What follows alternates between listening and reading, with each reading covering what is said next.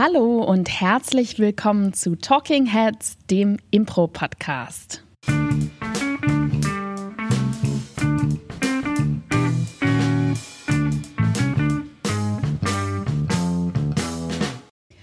Und an meiner Seite heute der schon frühlingshaft erblühte, sommerlich angebräunte und wahrscheinlich schon angegrillte Paul Ziemer.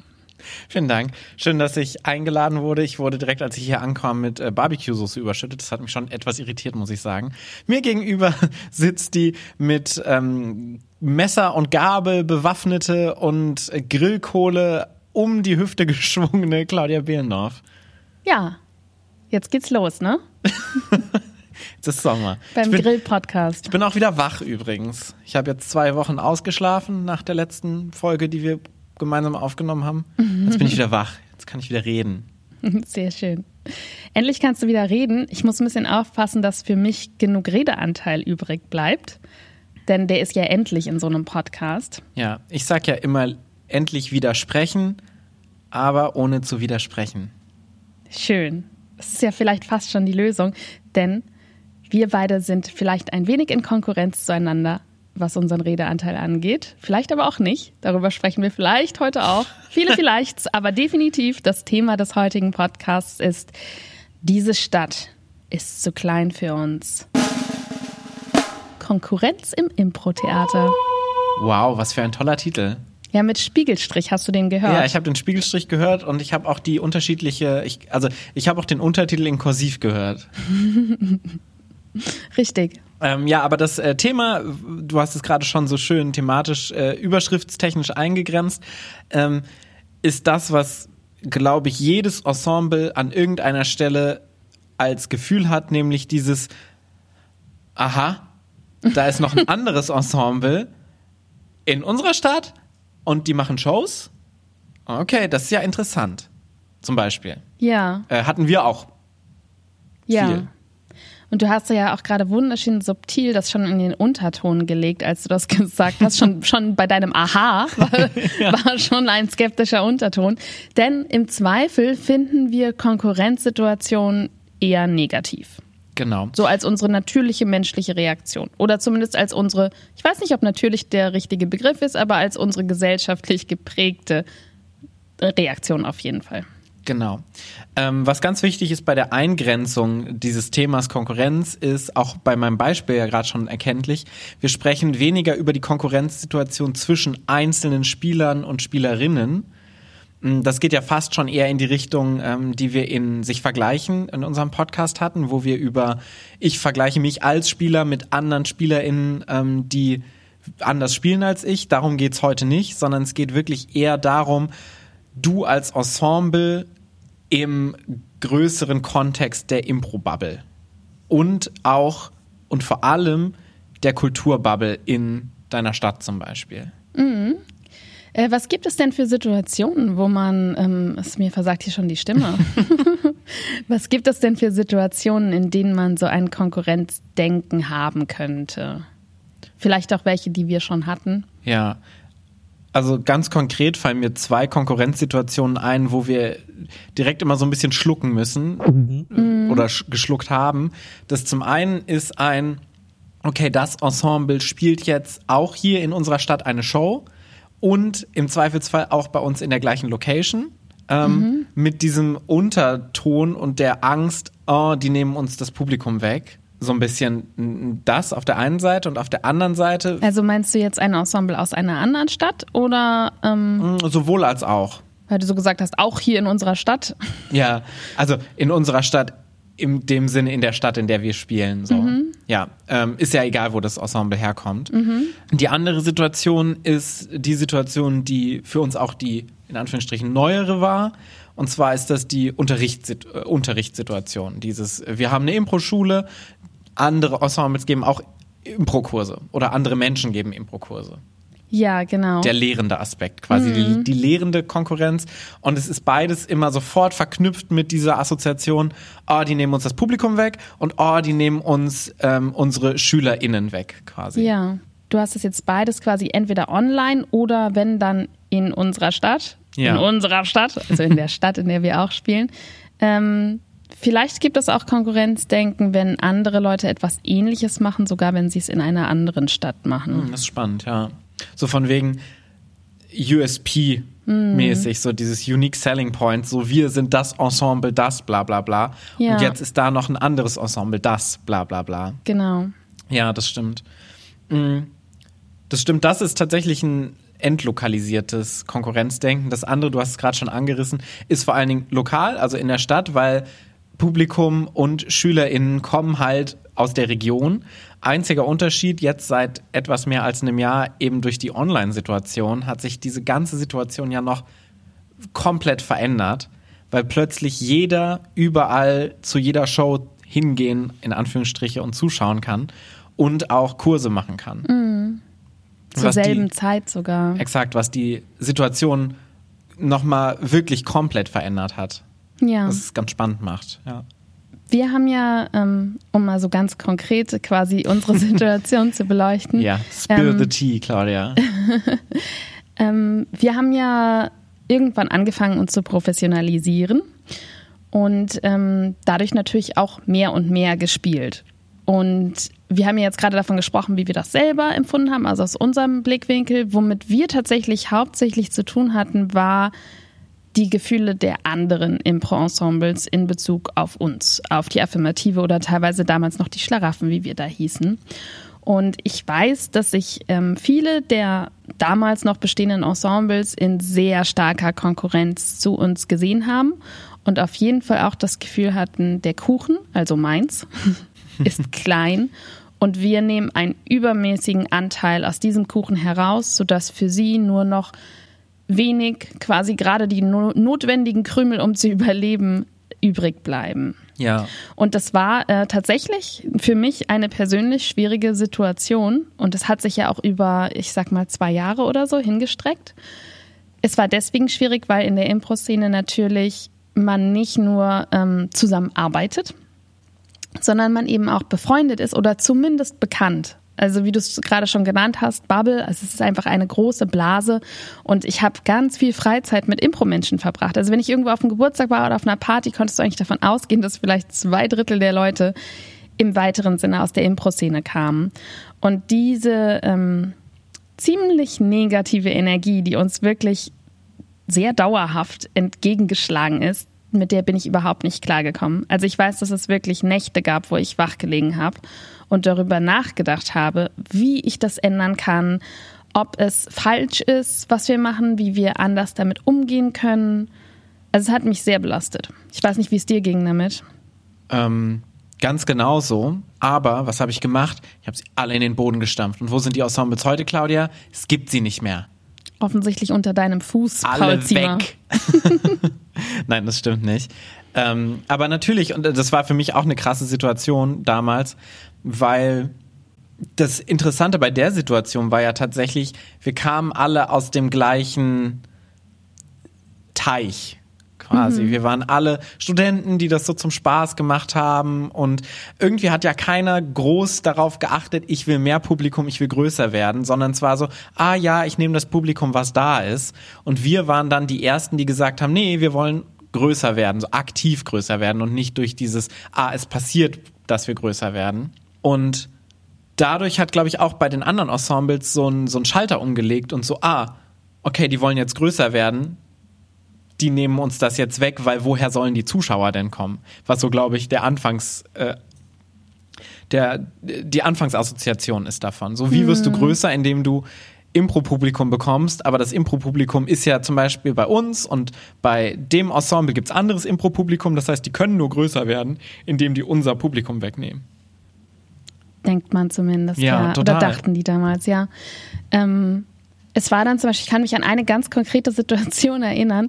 Und zwar haben wir, ähm, was super schön war, immer zusammen auf ähm, so einer Open-Air-Bühne, die war so ein bisschen alternativ, die Planke Nord hieß das, mit Blick auf den Rhein und so Palettenbänken im Publikum, also alles so ein bisschen hipster, junges Publikum.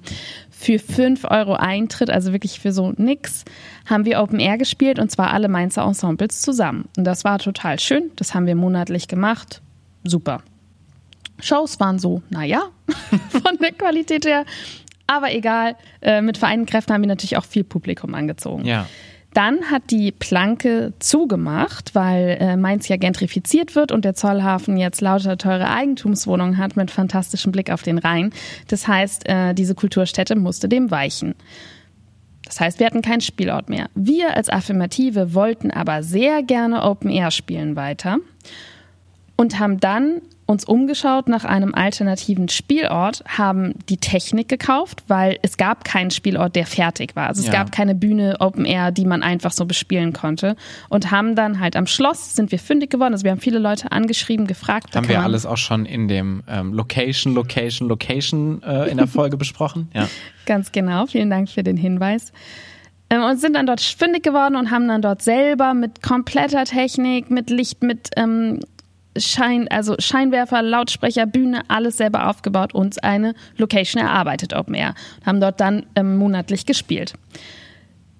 Eine Woche oder so, nachdem das im Zeitungskalender war, haben wir eine E-Mail bekommen von einem, ich sag mal, das zweitgrößte Ensemble damals in Mainz, was es auch länger gab als wir, sehr wutentbrannt, warum wir jetzt diese Spielstätte haben und die alleine bespielen. Und dass es halt sehr unmöglich ist von uns das ja. nicht zu teilen. Was letztendlich eben genau aus einem Mangel heraus entsteht, den du oder den dieses Ensemble in dem Moment für sich wahrgenommen hat. Ja. Dieses Oh, und in dem Moment ist es ja ein tatsächlicher Mangel. So, oh, mir wurde eine Spielstätte weggenommen, wo ich spielen kann. Und die haben jetzt plötzlich diese Spielstätte. Mm, natürlich ändert das nichts daran, dass man sagen könnte, ich hätte mich genauso gut drum bemühen können, aber erstmal nimmst du natürlich so einen Mangel wahr. Von die können jetzt spielen und ich kann jetzt nicht spielen. Ja. Ich glaube, das sind zwei mega wichtige Gedanken, die du gerade gesagt hast. Und ähm, ich glaube, das ist fast schon ein, ein neuer Punkt, über den wir jetzt mal sprechen können. Nämlich, ähm, wie geht man denn damit um?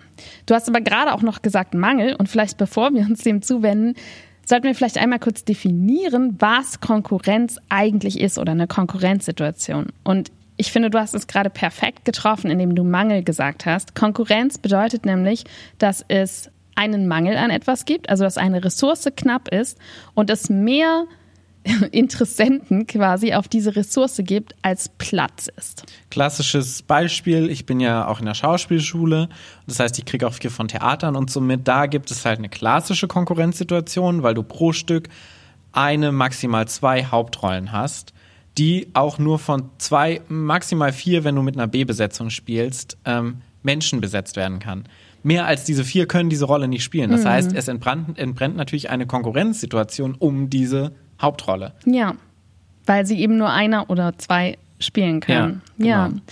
Und deswegen finde ich, ist der erste Schritt, sich zu fragen, stimmt denn die Annahme, dass die Ressource knapp ist? Dass es einen potenziellen Mangel gibt. Genau. Und wenn man sich jetzt erstmal anschaut, es geht um Shows. Ihr spielt in einer Stadt, es gibt ein anderes Ensemble, was dort auf einmal auch Shows spielt. Um welche Ressource geht es da? Um die Zuschauer. Ja. In erster Linie wahrscheinlich, also um zwei. Es geht um Locations und um Zuschauer. Ja. Nehmen wir mal erstmal die Zuschauer. Würdest du sagen, die Zuschauer sind knapp?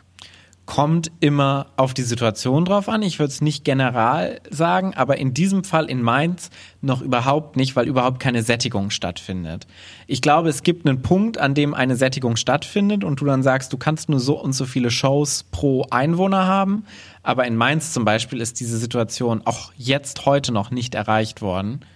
Ähm, dementsprechend würde ich sagen, nein. Wenn du sowas wie, mh, hm, eine kleinere Stadt hast, zum Beispiel, wo du zwei Ensembles hast, hättest jetzt potenziell, die jede Woche zwei, drei Shows spielen, könnte man schon sagen, irgendwann kommt eine Sättigung zustande. Ja.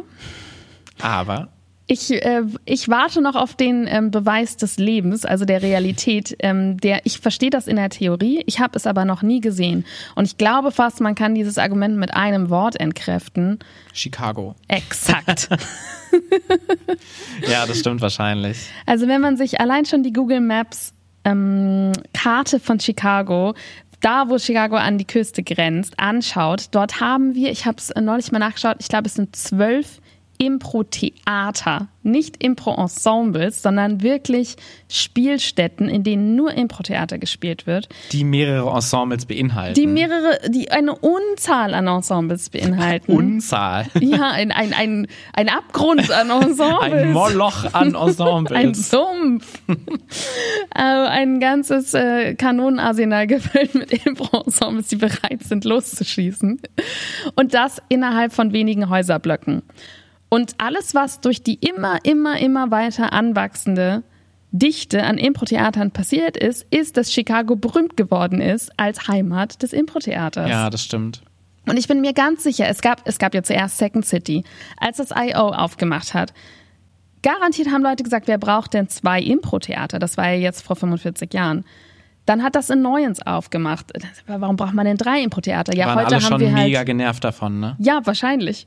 mega erneut, meinst ja, du? das war der Gag, ja. Ja. Dankeschön. Ähm, und wahrscheinlich ging das ungefähr bei jedem Impro-Theater, was neu aufgemacht hat, wieder so. Denn wer soll denn da hingehen? Offensichtlich hat es sich getragen, denn sie haben alle über Jahrzehnte überlebt und das Einzige, was passiert ist, ist, dass einfach noch mehr Leute vom Impro-Theater erfahren haben, gespielt haben und dorthin gegangen sind. Auch eine gute Überleitung, weil es natürlich gerade bei Chicago eben nicht nur ums Spielen geht, sondern eben auch ums Lehren. Ähm, und genau da musst du dich ja die, musst du dir die gleiche Frage stellen. Was ist die Ressource? Und es sind Impro-SchülerInnen, die du in deinen Kursen hast. Und die scheint ja auch nicht endlich zu sein. Also für den Einzelnen vielleicht schon. Ja. Wir müssen alle mal abdanken irgendwann. Aber so global gesehen, ja. Ja, ja, total. Ja, sehe ich genauso. Und ähm, tatsächlich haben wir einfach auch konkret die Erfahrung gemacht, wenn es ums Unterrichten geht, dass mehr Menschen, die Impro unterrichten Und spielen. und spielen, sind immer besser für uns. Ja. Es, es ist, also letztendlich ist es ja logisch.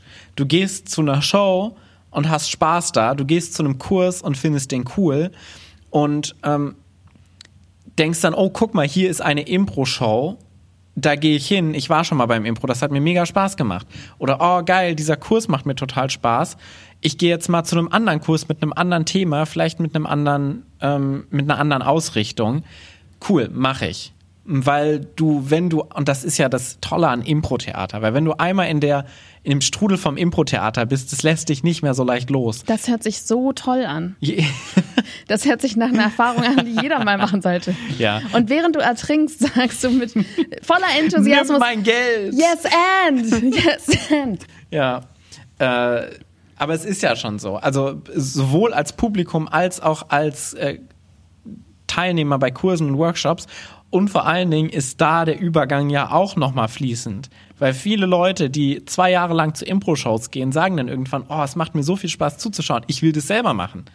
Das heißt, allein da hast du dann auch schon wieder Synergieeffekte, würden jetzt die Business-BWL-Studenten unter uns sagen, ähm, die dann eintreten. Das heißt, alles, was in so einer Situation die Qualität von Impro-Theater an Leute heranbringt, ist immer befruchtend für Ja. jeden. Mehr Menschen bringen nicht weniger pro Person. Ja. Was eigentlich logisch ist, aber man fühlt das so. Mehr Menschen bringen immer mehr für alle. ich sehe das jetzt aus einer ganz egozentrischen Perspektive von der Affirmative, wenn du dir zum Beispiel anschaust, wie viele unserer KursteilnehmerInnen bei uns Kurs äh, Impro gelernt haben und wo die alles hingegangen sind, zu welchen Workshops die gegangen sind, in welche Städte die zu welchen Shows gegangen sind, zu welchen anderen Ensembles, die hier in der Gegend zu Shows gegangen sind, bei welchen anderen Ensembles, die inzwischen auch spielen. Das ist halt alles aus dieser Situation von es gibt mehr Impro entstanden. Und teilweise spielen diese Leute halt bei Ensembles, die vielleicht damals gedacht haben, so, "Hm, ich finde es nicht so cool, dass jetzt sich hier ein Ensemble professionalisiert, zum Beispiel. Die anderen Mainzer meinst du jetzt? Ja, genau. Ja. Und ähm, das hört sich jetzt so weise und abgeklärt an. Ja. Ne? Wir sind so, mehr ist mehr, es ist Hey, gut für alle. inspire. Wenn du, ge- genau, inspire. Und ähm, das war aber überhaupt nicht immer mein Blickwinkel. Und ich hatte genau diese, ähm, diese Angstgefühle, also so dieses, mir nimmt jemand was weg. Es reicht nicht. Und tatsächlich sind wir eigentlich so dazu gekommen, unsere Impro-Schule zu gründen. Ja, es war so, wir hatten das ja schon immer im Kopf, so, oh, wir wollen jetzt eine Impro-Schule gründen. Irgendwann, wenn ich wieder hier in Deutschland bin, weil ich war ja in Kopenhagen und so, dann war ich wieder hier und wir waren so, ja, lass uns mal gucken nach Locations. Und dann haben wir plötzlich gehört. Dünn, dünn, dünn, dünn. Was haben wir gehört, Claudia? Jemand macht ein Theater auf. Mit Impro-Theater. Und die wollen auch Kurse geben. Ja, oder geben es sogar Ja. schon. Wurde uns das- zugetragen. Ja, es war das Galli-Theater. Ja. ähm, mit denen wir inzwischen, Spoiler, sehr, sehr gut befreundet sind und äh, die super coole Leute sind. Ähm, Kim Reuter, der das Galli-Theater leitet, hier in Mainz, beziehungsweise der aus Wiesbaden, beziehungsweise Frankfurt mit der äh, Gruppe Galli, also es ist so eine ganze ähm, Reihe, wie nennt man das? Ist es ein Franchise? Ein Franchise, ja, ein Franchise an Ich glaube, das Theatern. sagt man nicht so bei Theatern, das Ja. ist eher so äh, für Pommesbuden, aber ich weiß auch nicht, was der Name ist. Naja, die haben dann auf jeden Fall gesagt, wir machen jetzt eine ähm, Niederlassung in Mainz auf. Zweigstelle. eine Zweigstelle.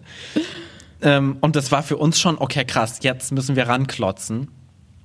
Weil ähm, da, man muss auch schon sagen, alles, was wir bisher gesagt haben, war schon auch immer aus der Perspektive von, wir waren hier in Mainz die Ersten. Wir waren die Ersten, die die Schule aufgemacht haben. Wir waren die Ersten, die große Shows in Mainz gespielt haben.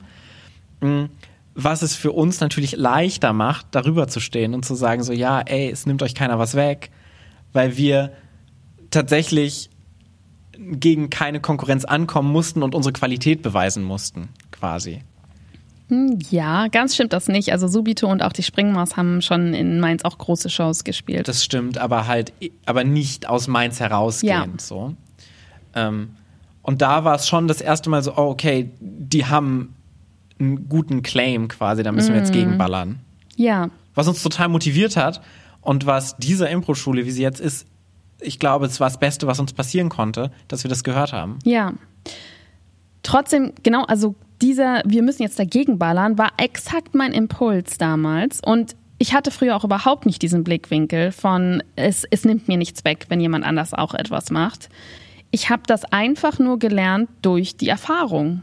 Also das war nicht was, was ich mir irgendwie spirituell überlegt habe, dass das jetzt eine gesunde Einstellung wäre für mich, was aber total so ist, weil es einfach psychisch sehr, sehr entspannt ist, wenn man Schritt eins, was ich super wichtig finde, zulässt, dass man diese Gefühle hat, weil jeder hat diese Gefühle. Und ich habe die Also- heute auch immer noch. Ja, ne? Also dieser höre, kleine Stich von, oh Gott, jetzt machen die das auch. Was ist mit uns? Ja, zum Beispiel ähm, für Garderobe keine Haftung ist ein fantastisches Ensemble, das wir hier auch mehrmals erwähnen, die halt in Wiesbaden ihr Zentrum haben, die aber auch hier in Mainz spielen.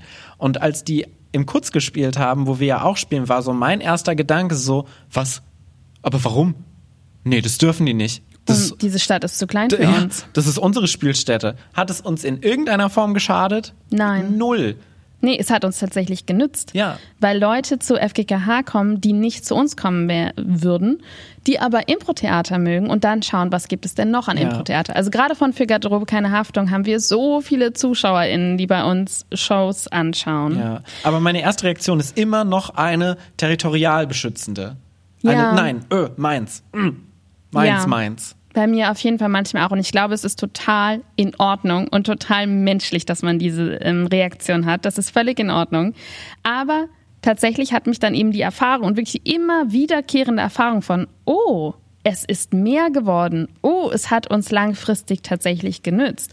Oh, es hat uns gar nichts weggenommen. War gar nicht so schlimm. Hat gar nichts mit uns zu tun. Was auch immer, weil wirklich einfach immer und immer wieder dieser Effekt eingetreten ist, hat dazu geführt, dass ich jetzt inzwischen dieses, ähm, diesen kleinen Stich, den ich fühle, nur noch so mini kurz spüre, wie so ein ganz mini Nadelstich und nicht mehr wie so ein Messer, was einem jemand in den Bauch rammt.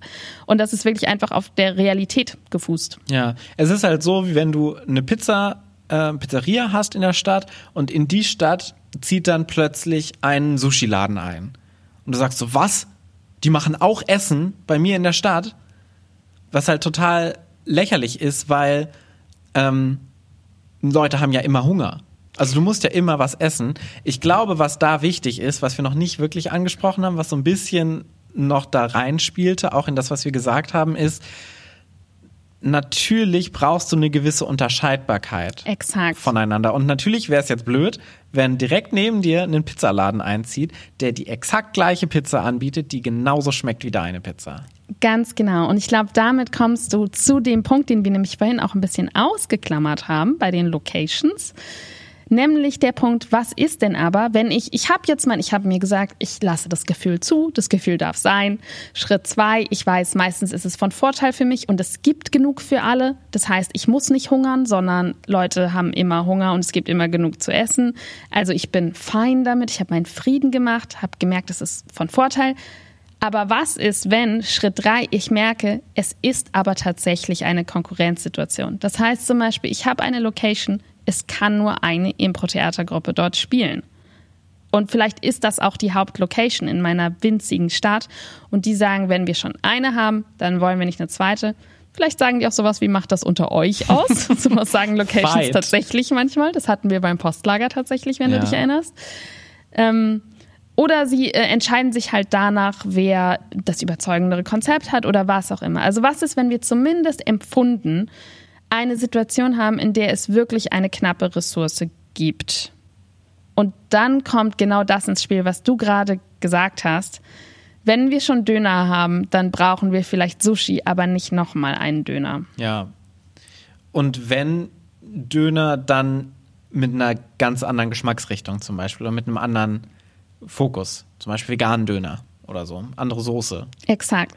Und ich würde sagen, das ist das positive Geschenk von Konkurrenz. Also erstmal ganz wichtig, dass es halt ganz häufig einfach keine Konkurrenz ist, faktisch, sondern nur empfunden, Ja. weil es bei Impro-Theater wirklich selten das gibt. Ähm, aber wenn es eine ist, dann muss man damit umgehen. Und wie geht man damit um? Indem man eben keine Konkurrenz mehr entstehen lässt, weil man um ein anderes Produkt oder um eine andere Zuschauermenge konkurriert. Ja. Und ähm, genau so ist, sind tatsächlich zum Beispiel Formate bei uns entstanden. Ja. Na klar, weil Formate dich absondern, beziehungsweise auch einen Werbeeffekt sind. Ne? So ein, hier, wir spielen kein Impro-Theater, sondern wir spielen Impro-Theater mit diesem besonderen Fokus, was es fürs Publikum natürlich auch viel spannender macht, weil es ein, ah, es ist nicht jede Impro-Show, die ich schon gesehen habe, sondern es ist eine besondere Impro-Show. Ich überlege gerade ernsthaft, ob eigentlich jedes unserer Formate daraus entstanden ist. Hm, Nee, nee. Also ich weiß zum Beispiel, dass bei Es bleibt in der Familie war auf jeden Fall der Gedankenprozess, dass Musenkuss, so hieß nämlich das andere Ensemble damals, im P1 ja auch schon spielt. Also klar, wir wollten auch mehr Theater machen und mehr Zuschauer, aber wir haben ja davor auch anderes Impro gemacht. Und wir hatten schon das Bedürfnis, okay, die spielen Shortform. Das heißt, es wäre gut, wenn es etwas anderes wäre. Ja, wobei das nicht so ganz der Prozess war, weil wir erst eine Short Shortform-Show im P1 gespielt Die haben. wir aber auch schon anders gebrandet haben. Das stimmt, das war Schlaraffenland. Die haben wir Genau. nach einem Spiel ähm, gebrandet. Und das stimmt auf jeden Fall, das haben wir gemacht, um einen besonderen Take zu haben, der Ja. uns absondert von Musenkuss. Es bleibt in der Familie, kam tatsächlich als vielleicht Konkurrenzsituation nicht zum Impro-Theater, Sondern sondern, zum zum, Theater. geskripteten Ja. Theater. ja, absolut. Weil wir das Gefühl hatten, so, hey, geskriptetes Theater läuft mega gut an dieser Uni und die Stücke sind so, naja, warum machen wir das nicht eigentlich? Mit diesen, naja, Stücken, warum spielen wir eigentlich so gut? Ja. Lass uns mal lieber sowas, naja, machen. Ja. Aber in dem Fall war es dann ein, okay, wir versuchen mal auf Konkurrenz mit Theater zu Ja. gehen, nur mit einem Impro-Take darauf. Voll. Und dann, ähm, du hast es gerade schon erzählt, dass wir Garderobe keine Haftung im Kurz gespielt haben und die haben da, jedenfalls als wir damals geschaut haben, quasi, haben die Shortform gespielt Ja. und Matches. Und dann haben wir uns halt gesagt, okay, wir können da nicht auch Shortform und Matches spielen, wir müssen da was anderes spielen, ganz anderes. So haben wir Werwölfe auf die Bühne gebracht, Ja. weil sich Werwolf halt wirklich komplett unterscheidet von dem, ich sag mal, klassischen Impro-Theater oder einer Show. Das stimmt. Wir haben uns die Mainzer Impro-Szene angeguckt, haben gemerkt, hey, wenn die auf die Bühne gehen, sind die alle nüchtern. die sind so total seriös auf der Bühne. Also haben wir Drunk Improv entwickelt. Okay, das kam nicht aus einer Und Konkurrenzsituation. Claudia, weißt du, was dir aufgefallen ist? Dass die ganzen Ensembles, die hier in Mainz und auch überall unterwegs sind, die sind angezogen auf der Bühne. Ich stell's mal in den Raum. Mal gucken, was wir draus machen. Ja. Nee. Mache ich nicht. Na, schauen wir mal, schauen wir mal. Warte mal, bis das erste Naked, Ensemble hier in Mainz ja, ist. ja. Ja, aber, Aber es ist, es ist schon viel Kreativität dadurch in Gang gebracht worden, dass wir das ähm, Bedürfnis verspürt haben, uns zu unterscheiden ja. Und ähm, eine andere Zielgruppe Du anzusprechen. entwickelst halt ein Profil dadurch, indem du dich auch absonderst von anderen Ja. Ensembles letztendlich. Vielleicht würden wir tatsächlich ausschließlich Shortform-Impro-Shows spielen, Ja. wenn es keine anderen Ensembles in Mainz gegeben hätte. Und also vielen Dank an euch alle da draußen. Ja, und beim Unterrichten ist es ja ganz genauso. Wir haben ja auch schon mal über Workshop-Themenfindung und so gesprochen. Da ist es ja genauso, wie kann ich mich verkaufen mit meinem Impro-Workshop, mit, meinem, mit meiner Impro-Schule zum Beispiel, indem ich mich absondere von anderen Workshops und nicht sage, ich mache Everyday Impro, sondern das ist mein Take da drauf. Total. Ich glaube, es ist so, man denkt immer, äh, irgendwie diese Situation wäre wie so ein Baum und du willst nach oben ans Licht kommen. Und es gibt aber nur, ähm, also du kannst nicht beide da drauf klettern. Aber in Wirklichkeit kann sich einfach jeder seinen eigenen Baum Ist züchten. das jetzt so eine Marius-Metapher? ja. Ich merke das schon. Ich habe sie so ein bisschen verloren schon auf dem Weg. Du kannst halt so einen Wald haben aus ganz vielen verschiedenen Bäumen und du musst nicht alle, es müssen nicht alle diese eine gerade Buche sein, für die vielleicht tatsächlich an dem Fleck nicht mehr Erde da ist, sondern du kannst halt einfach woanders hingehen und da deinen eigenen Baum züchten oder sein. Ich bin mir gerade auch nicht so sicher, ob ich jetzt in dem Bild der Baum bin oder nicht. Da habe ich mich noch nicht entschieden. Das könnt ihr ja, für Ja. euch entscheiden. Ich gebe euch das einfach mal da raus, so ein bisschen zweideutiges Bild. Aber ich glaube, es gibt halt wirklich ganz viel Platz und wenn wir aufhören zu versuchen, dass wir alle exakt dasselbe wollen und können, was ja einfach gar nicht sein kann, weil wir individuell sind, dann haben wir auch gar nicht diese gefühlte Konkurrenzsituation. Ja. Schwierig wird es natürlich, wenn du merkst, oh, ich will genau das Gleiche, was die haben. Ich will auch exakt das Gleiche spielen. Aber wieso solltest du das äh, spüren? Weil du bist ja jemand anders. Das ist ja eine ganz andere Geschichte. Wow. Inspire. Aber ich meine das ernst. Das kann doch gar nicht sein. Statistisch, dass du wirklich exakt dasselbe gut kannst, den exakt gleichen Spaß hast und das exakt gleiche spielst bei sowas wie Impro-Theater. Das ist ja Ja. eine absurde Vorstellung. Ich glaube, was da für dieses, für diese Emotion gerade bei mir so im Zentrum steht, ist mein Gefühl, wenn ich jetzt hier in Mainz wäre und ich nicht ich wäre und die Affirmative aber schon da wäre und ich so denken würde, so, oh Mann. Ich möchte gerne Paul Zimmer sein. Ja, ich glaube, das ist so die, dieses Bild, was ich gerade in meinem Kopf habe. Und da wäre es wahrscheinlich wahr. ja. Aber es ist halt hypothetisch. ja. Und in der Realität würdest du auf jeden Fall was Eigenes äh, haben und können wollen. Apropos was Eigenes haben. Mhm. Hast du denn was Eigenes in der letzten Woche erlebt, Claudia? Du meinst so etwas wie den Impro-Moment der Woche. Der Impro-Moment der Woche. Ja, habe ich. Und zwar hatte ich gestern die letzte Stunde von meinem Sketchwriting-Kurs. Und ähm, es war wunderschön. Nochmal, wir haben über Enden gesprochen und haben. Ähm, Über Enten. En- Enden. Ah. also so Schluss. Und haben für die Sketche, die äh, die TeilnehmerInnen schon geschrieben haben, alternative Enden gefunden, was finde ich immer super viel Spaß macht. Also du liest dann halt irgendwie so fünf Enden und eins wird immer absurder als das andere. Da hatte ich sehr viel Spaß mit. Und zwei von meinen TeilnehmerInnen haben sich angemeldet für meinen nächsten Impro-Kurs, Rate Games. Zwei Menschen, die vorher noch kein Impro-Theater gespielt haben, darunter eine ganz alte Freundin von mir, die Sarah Fuchs aus Dortmund, äh, meine älteste Freundin. Und die macht jetzt auch Impro-Theater, was halt online möglich ist. Und ähm, ich glaube, da sind wir ganz schön bei dem Bogen von mehr Impro führt zu mehr.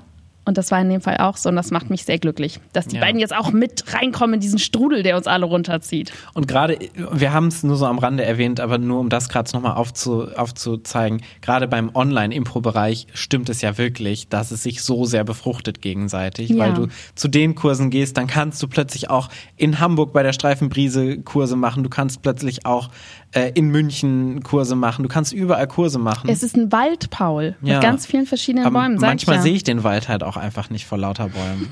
Was war denn dein Impro-Moment der Woche? Schön, dass du fragst, Claudia. Ähm, ich habe nämlich tatsächlich einen Impro-Moment der Woche mitgebracht, heute frisch verpackt. Und zwar ähm, gebe ich ja gerade auch ein, ähm, und das schließt auch wieder wunderbar an das an, was du gerade gesagt hast, ein äh, Online-Kurs äh, zum Thema Genres für ähm, viele Impro-SpielerInnen aus der Schweiz und aus dem Süden Deutschlands, ähm, der wahnsinnig viel Spaß macht. Und ähm, wir haben äh, im letzten Kurs Genres, äh, bei, im letzten Genrekurs äh, Science Fiction als Genre gehabt, mm. wo es vor allen Dingen darum geht, Sachen zu definieren. Und die, dieses, die Leute da sind einfach so fantastisch gewesen, in Dinge zu definieren. Und vor allen Dingen dieses, also es war so pures Impro, was du so selten auf der Bühne spielst, weil du immer so das Gefühl hast, oh, ich muss irgendwo hin. Mhm. Also ich muss irgendwas machen, ich habe so eine Aufgabe, ich habe eine Mission. Mhm. Und in dem Fall war es halt wirklich einfach nur so Worldbuilding. Und sie haben so Sachen gedroppt, so Sachen gesagt und äh, dann darauf aufgebaut und quasi so eine Welt aufgebaut innerhalb so dieser Szene. So eine Science-Fiction-Welt. Ähm, zum Beispiel gab es eine Szene von ähm, Lea und Timo, die wirklich fantastisch war, wo sie so die ganze Zeit in der Luft so eine Tätigkeit gemacht haben. Schön, wie du mir das gerade vormachst. Ja, wo sie so wie so Fäden durch die Luft gezogen haben und dann haben sie geredet und geredet und irgendwann meinte so Lea so, oh, irgendwie müssen wir die Spinnen mal wieder anständig programmieren. Ich will nicht immer die Netze für die selber spinnen müssen. Und dann war so Timo so, oh ja, seitdem es keine Insekten mehr auf der Welt gibt, ist es echt schwierig geworden so für uns. Was so eine total geile Idee war für so eine Science-Fiction-Welt, die einfach nur aus dem ich mache irgendwas und überlege erst im Laufe der Szene, was für einen Sinn das ergibt und dann dieses Zuhören und aufeinander aufbauen daraus. Ja. Aber es war echt cool. Und so Szenen gab es mehrere. Super schön. Ich sehe gerade so meinen Vater vor mir, der ja auch diesen Podcast hört und Biologielehrer ist und meine Stiefmutter auch. Ja. Und die sich denken, aber Spinnen sind schon keine Insekten. Mein Gott.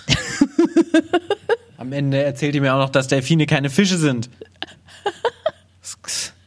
Und Erdbeeren keine Früchte. Apropos Früchte, da brutzelt es ja auf dem Grill. Ich glaube, das Essen ist jetzt fertig. Es duftet fantastisch rüber. Ich beiß schon mal in meinen Arm rein. Ja, und weißt du was, Paul?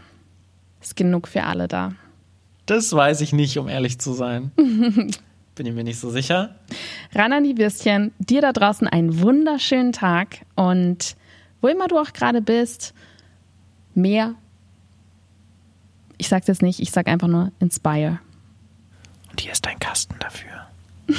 Schön umrahmt. Tschüss, macht es gut.